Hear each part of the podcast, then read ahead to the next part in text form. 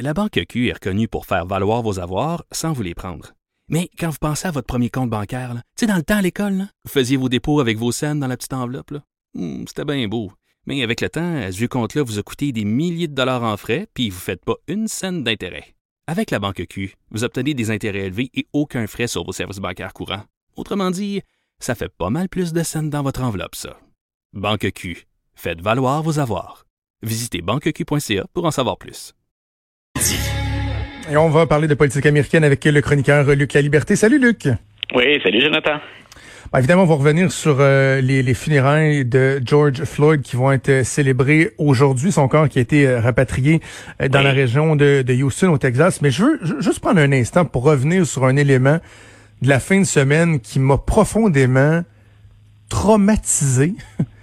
alors que le président américain Donald Trump a, a, a, parlé du fait que George Floyd, du haut des cieux, devait ouais.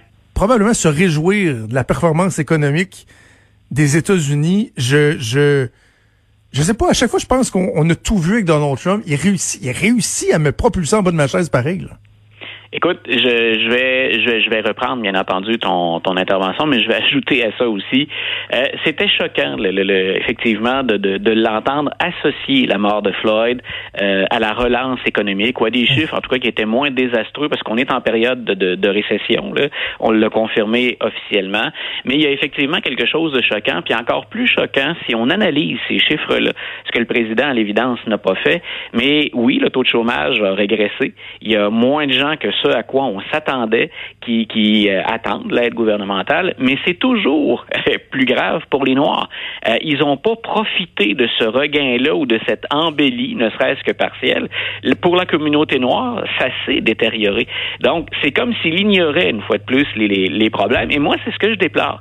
Euh, Qu'à la limite, on soit en faveur de son message de la loi et l'ordre, ben c'est une des choses qui est sur la table présentement. D'ailleurs, on discute des, des, des forces de l'ordre puis de, la, de leur pouvoir. Ce qu'on maintient le niveau de financement des forces de l'ordre, les budgets? Euh, Est-ce qu'on réforme les corps de police? Est-ce qu'on va pas en démanteler comme on l'a annoncé mm -hmm. par, euh, pour, pour Minneapolis? Euh, ça, ça, ça, fait partie de la réflexion. Je comprends qu'il y, qu y, ait plusieurs points de vue, mais d'ignorer un message d'empathie ou de sympathie, écoute, ça, c'est très grave. Et quand je disais, je vais ajouter à ça, je sais pas si nos auditeurs euh, ont vu durant la fin de semaine qu'à Buffalo, euh, le corps de police de Buffalo a euh, apostrophé vigoureusement un manifestant qui est un homme de 75 ans. Et dans la vidéo, on voit très bien le policier pousser l'homme de oui. 75 ans qui tombe, qui se heurte le sol, qui saigne et qui est toujours hospitalisé. Et le président a, dans un gazouillis ce matin, tard hier soir ou ce matin, a dit, euh, écoutez, c'est un complot, ça, ce, ce, ce, ce geste-là, alors qu'il n'y a rien dans la vidéo qui laisse place à interprétation il est poussé par un policier, il tombe à la renverse et se fracasse le crâne sur le trottoir. Euh, on voit à quel point le président est incapable d'avoir ne serait-ce qu'un qu bout de sympathie ou d'empathie pour les manifestants ou encore pour la cause des Noirs. Et même, je le, je le répète, parce qu'effectivement, ta réaction, je pense que c'est bien difficile d'imaginer une autre réaction que ça. Comment ne pas être choqué quand le président récupère la mort de cet individu-là euh, pour l'associer à des chiffres économiques qui lui sont un peu plus favorables? Mais que ces chiffres-là sont défavorables à la communauté de la personne qui est décédée mmh. dans des circonstances pour le moins troublantes et controversées. Juste une réflexion sur euh, l'élément de l'incident de Buffalo dont, dont, tu fais mention. Ouais. Euh, je, je l'ai vu à quelques reprises, euh, la séquence ouais. vidéo, puis j'avais... J'avais quand j'étais un peu mitigé là euh, parce que effectivement la brutalité policière il faut la dénoncer ouais. et, tout et tout comme on le fait mais en même temps tu as envie des fois de dire aux gens lorsqu'il y a une opération policière lorsque vous voyez un groupe tactique avancer en, en, en tapant le bâton dans leurs mains là pour faire déplacer une foule tu sais, Scram, votant, là, tu sais, et là, ce, ce, ce pauvre monsieur-là a été poussé, puis bon, on le voit, il trébuche pendant mais je veux dire, pour moi, si on, on a comparé à faire une échelle de gravité en, en différentes interventions, à un moment donné, il y a aussi l'élément de, de, risque de, de te dresser devant la police aussi, là, tu sais. Bien sûr. Moi, ce à quoi je référais, c'est le cri du président au complot. Oh, oui, non, je comprends. Ce qu'il dit carrément, c'est qu'on a piégé la police, puis que l'homme, finalement, s'est fracassé le crâne. Euh, ça faisait partie de la game, là, ça faisait partie du jeu. Ben, Mais tout à fait. Quand, quand on va au-delà des forces de l'ordre, puis écoute, j'ai eu combien d'étudiants qui ont participé à des manifestations euh, à travers les ans, euh, ils le savent en plus à quoi ils se confrontent, là, qu'est-ce qu'ils peuvent encourir quand on va à l'encontre de ce que la police nous demande de faire. Puis je l'ai répété souvent, on place les policiers aux États-Unis, peu importe lesquels, puis parce qu'il y a des chefs noirs qui sont impliqués aussi, puis des policiers noirs dans la, controverse actuelle, euh, on place la police dans une position qui est à peu près impossible. Est-ce que le policier pour Buffalo, euh, visiblement le, chef de police de Buffalo puis la ville ont décidé de, congédier les, deux premiers policiers, ceux qu'on voit à l'avant-plan, euh, ils ont été suspendus plutôt. Mais si, l'homme aurait dû se conformer, reste que quand le président crie au complot puis qu'il dit finalement ce sont les progressistes ou les démocrates qui font on assiste à ça, là on nage en plein délire. C'est là où je, voulais récupérer la déclaration du président. Absolument, absolument, je comprends. Donc aujourd'hui, les funérailles de George Floyd, euh, à quoi on s'attend? Bon, évidemment, il y, aura des, cérémonies, il y aura sûrement des, figures publiques qui vont prendre la parole, mais est-ce que le fait que ce soit officiellement ces funérailles, est-ce qu'on craint que ça vienne euh, raviver là, une, flamme qui s'était euh, un peu atténuée lorsqu'on parle de la violence, des débordements dans les manifestations et tout ça?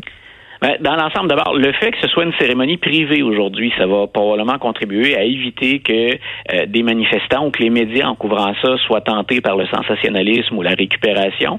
Donc, il y a déjà ça. La famille a insisté, je pense que c'est bien euh, pour que ça se, ça se passe euh, en privé, pour qu'on ne laisse pas entrer les caméras de télévision. le pasteur a déjà pris, celui qui va présider la cérémonie, il a déjà pris les devants en disant que ben, finalement, on allait rendre hommage à quelqu'un qui avait eu des hauts et des bas. Et, et ça, c'est une des choses aussi Hein, quand on, parle de George Floyd, ceux qui sont des partisans du président, le président lui-même disent, écoutez, c'était pas un ange. L'homme, il a été arrêté à plusieurs reprises, euh, il a séjourné derrière les barreaux. Ça justifie en rien le sort qui lui était réservé à la fin. Mais le pasteur a bien pris la peine de dire, écoutez, ce gars-là, effectivement, il a été tantôt un modèle, un mentor. Il a connu des démêlés avec la justice et il cherche pas à le nier. Donc, je, je pense qu'on est de retour à un ton un petit peu plus normal. Et quand on regarde les manifestations, si elles sont toujours nombreuses, on a vu à Washington en fin de semaine à quel point les gens étaient au rendez-vous malgré ce que le président gazouillait, je pense qu'on est quand même arrivé à un certain niveau euh, d'activité pacifique et que cette fois-là, le message porte sans nécessairement qu'on confronte continuellement les autorités. Je dis pas qu'il n'y a pas des mots qui sont échangés, mais on est, on est plus loin dans les manifestations de la violence qui a marqué les premières manifestations, surtout celles qu'on a vues à Minneapolis. Parlons maintenant de Joe Biden. Il y a deux noms qui euh, qui circulent de plus en plus. Val Demings, entre autres, tu nous en avais parlé, mais également ouais. Keisha Lance Bowton. Et là, on se rend compte que ces deux personnes-là doivent être prises au sérieux lorsqu'on pense euh, à la, la, la, la, personne qui sera choisie pour compléter le fameux ticket là, pour euh, être candidate pour la, le poste de vice-présidente des États-Unis. Voilà, je t'avais dit il y a deux semaines, quand tout ça a commencé, que je, je voyais pas comment Biden, maintenant, puis les, deux dernières semaines ne font qu'aller dans ce sens-là, donne plus de poids à, l'affirmation. Euh, comment Biden pouvait ignorer une fois de plus, je dis une fois de plus parce que on parle souvent des Noirs, de la communauté noire, on se rapproche, mais on évite parfois de, de choisir un candidat ou une candidate noire. Les démocrates, hein, rappelons-le, ils étaient plus d'une vingtaine au début du parcours, puis très rapidement, tous ceux et celles qui représentaient les minorités, pourtant on s'était très, très diversifié, euh, on s'est retrouvé à la fin avec trois candidats blancs. Hein, Rappelle-toi de cette scène, le Bloomberg, Biden, Sanders. Mhm. Donc, comme, comme Biden a déjà annoncé que ce serait une femme, ben moi je pense que la pression, elle est, elle est, incontournable. Biden va choisir euh, une femme noire pour être à ses côtés. Et le fait qu'elle soit intervenue, soit dans le passé, soit présentement, sur la question raciale, sur la question des forces de l'ordre, que ce sont deux femmes qui s'expriment drôlement bien, qui ont des histoires personnelles inspirantes, ça fait de Val Demings et de Mme Lance Bottom à, à Atlanta des femmes qui sont incontournables. Il y a peut-être Kamala Harris qui peut encore leur damer le pion. Euh, elle, on ben, que c'est sur son passé de, de procureur en Californie, euh, ben, peut y être amenée sur le tapis, puis qu'elle aura justifié des choses. Mais euh, tu vois, j'écoutais durant la fin de semaine, elles ont accordé des entrevues. Madame Deming, c'est la Floride, c'est une représentante, c'est la, la première chef, la première femme chef de police, puis donc femme chef de police noire pour Orlando, alors que Madame Lance Bottom, ben, elle est à, Atlanta et que c'est la mairesse. Et dans les deux cas, je disais, elles ont des histoires, puis elles s'expriment bien. Madame Lance Bottom, elle était très claire, puis elle a toute la crédibilité Pas plus tard qu'hier, ce qu'elle disait en entrevue, c'est écoutez, j'ai beau être la mairesse, hein, d'une ville, d'une ville qui a un passé aussi où on a accordé aux Noirs une place depuis les interventions de Martin Luther King, mais comme maire, euh, comme chef de police, hein, comme conseillère municipale, euh, je peux pas vous dire que je me sens en sécurité pour mes quatre enfants.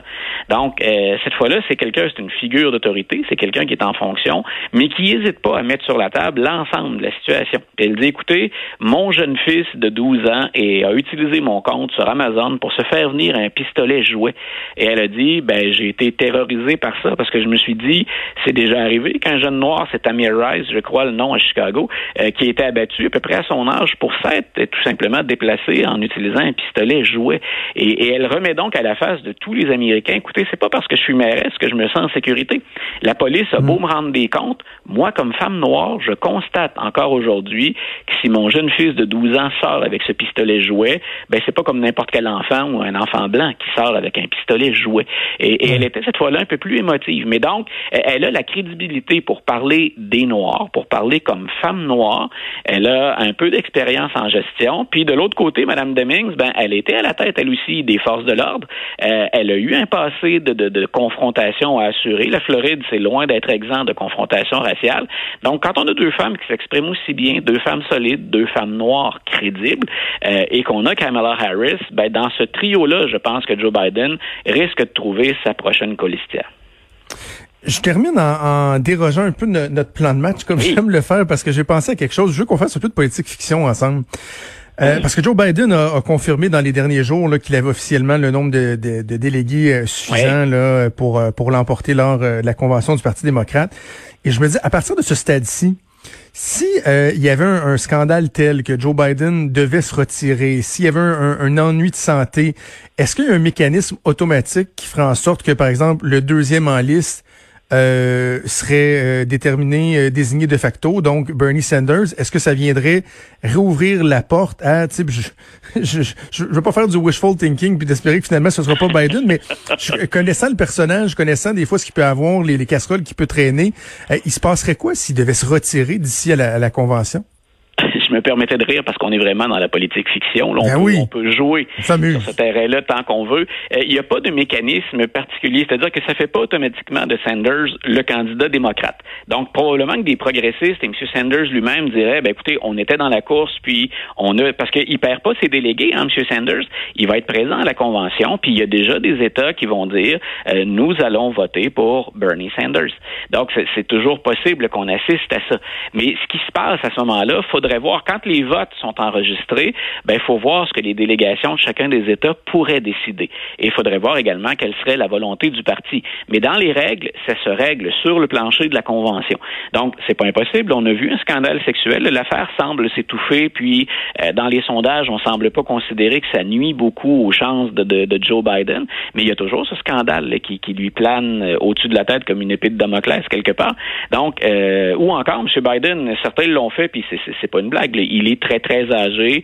Euh, dans le groupe d'âge plus vulnérable pour la COVID-19, il se passe quoi s'il l'attrape et qu'il en garde des séquelles importantes ou qu'il est touché malheureusement, comme c'est le cas pour nos, mhm. personnes âgées? Euh, donc, dans ce cas-là, je répète, ça, va se décider sur le plancher de la Convention et on verra ce que les délégués qui ont appuyé Joe Biden vont décider de faire. Mais je répète, la chose qu'on peut déjà exclure, c'est pas parce que Joe Biden serait, pour une raison ou pour une autre, euh, incapable de se présenter que ça fait de Bernie Sanders le candidat automatiquement. Lui peut toujours revenir à la charge et ses partisans, les progressistes, mais ensuite, il faudrait voir dans ce qu'on a à offrir. Et là, on peut imaginer euh, des scénarios où on invite même quelqu'un qui n'était pas dans la liste des gens, euh, dans les 24, 25 noms là, qui, qui, à un moment donné, sont apparus sur les, bulletins de vote ou donc qui ont été considérés pour l'élection. Parce qu'il y, a une euh, notion de floor candidate ou quelque chose comme ça, quelqu'un qui peut se présenter sur le parquet de la convention puis dire je me présente in extremis. Là. Voilà, comme par exemple, on a beaucoup parlé dans les sondages récemment d'Elizabeth Warren. Madame Warren a déjà misé, c'était sa stratégie à long terme, c'était quand on aura à trancher, si on parvient pas à le faire entre Biden et Sanders, je serai le floor candidate, le candidat de compromis. Il euh, n'y a rien qui empêche le, le, gouverneur de New York, Cuomo, qui a eu la cote hein, pendant ben, un C'est le nom que j'avais en tête, tu sais. Ben voilà, ben j'ai senti un petit peu que tu, tu m'attendais avec ça dans le détour. Donc, il n'y a rien qui empêche un candidat comme Cuomo de se présenter puis de dire, ben voilà, j'y vais. Euh, dans des circonstances exceptionnelles, on imagine déjà la formulation, là, pour servir mon parti et mon pays, hein, je suis prêt à, à me lancer, c'est pas exclu. Mais je pense qu'avec ce qu'il a acquis jusqu'à maintenant, Joe Biden, puis avec l'appui très fort de la communauté noire, mhm. on l'a vu encore les rencontrer durant le week-end, euh, puis euh, les écouter, c'est, on a joué beaucoup sur les images hein, durant la fin de semaine, alors que M. Trump semble ne pas écouter ne pas entendre surtout. M. Biden a rencontré des représentants de la communauté noire et il a presque pas parlé. Il était là pour entendre et pour écouter. Donc, on joue vraiment hein, les, deux images aux extrêmes, aux opposés. Euh, moi, je pense qu'on va tout faire pour que Biden se rende là, ne serait-ce que parce que dans les sondages, en plus, on l'a déjà dit, M. Biden est peut-être le candidat qui, euh, qui, effraie le moins ceux qui craindraient une plateforme beaucoup trop progressiste. Il y, a, quelque chose de rassurant, M. Biden. Je pense que c'est ça qu'on va vouloir garder jusqu'au 3 novembre. C'est drôle parce que tu dis qu'il était là pour entendre et écouter. J'imagine la réunion de préparation avec son, son équipe et là, M. Biden qui dit Hey, je pourrais dire telle, telle chose. Son équipe dit Non, non, non, M. Biden, on, est là pour entendre et écouter. Parce que vous Biden, parlez pas. une page blanche dans votre texte, puis respectez ça cette fois-ci. Voilà. Non, M. Biden, on le sait, quand, il veut jouer les trop bons gars, spontanés, enthousiastes, ben c'est habituellement là qu'il fait une bourde. Donc, euh, il a été plus discipliné durant le week-end. Voilà. Bon, bon, on fait le point à la fin de la semaine. Merci, Luc. Bonne semaine à toi. Bonne journée. Bye, Jonathan. Salut. Vous écoutez Franchement dit. Cube Radio et Porte-Monnaie unissent leurs forces pour aider les entrepreneurs d'ici. Vous êtes entrepreneur? Rendez-vous sur le site cube.radio pub et décrivez en quelques mots votre entreprise. Vous pourriez recevoir gratuitement une offensive publicitaire complète d'une valeur de 10 000 offerte par Cube Radio et Porte-Monnaie. Jusqu'au 8 juillet, chaque semaine, deux entrepreneurs d'ici seront sélectionnés. Félicitations aux entreprises Cibel.ca et fermegaspard.com. Achetons au Québec. Une initiative de Cube Radio, Porte-Monnaie et Québecor. Hashtag